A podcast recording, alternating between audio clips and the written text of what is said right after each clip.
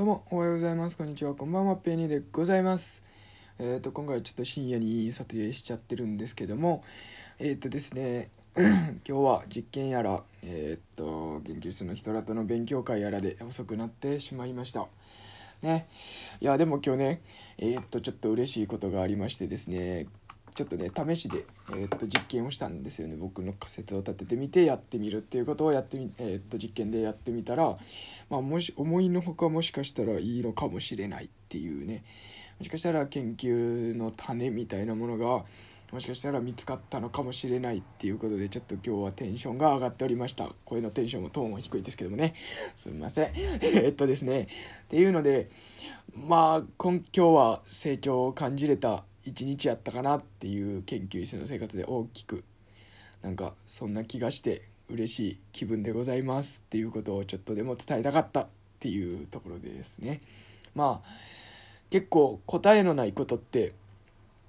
えー、っと取り組むのって難しいし何していいか分からへんし怖いじゃないですか何よりも答えがないから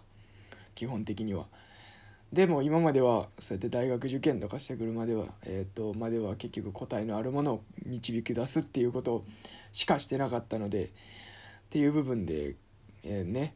やっぱり慣れ慣れないうちはすごい怖いっていうのがあって今まで僕もそういうの全然できなかったんですよね。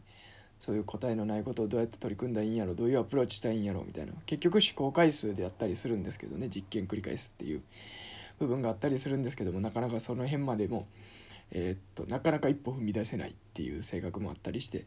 なかなかその辺も難しかったんですよ。っていうので今回ねえー、っとそういう仮説を立てたらもしかしたらいい結果が出るのかもしれないっていうところまでできたっていうのが成長を感じれた一日だったなっていうのですごい嬉しかったので共有しました。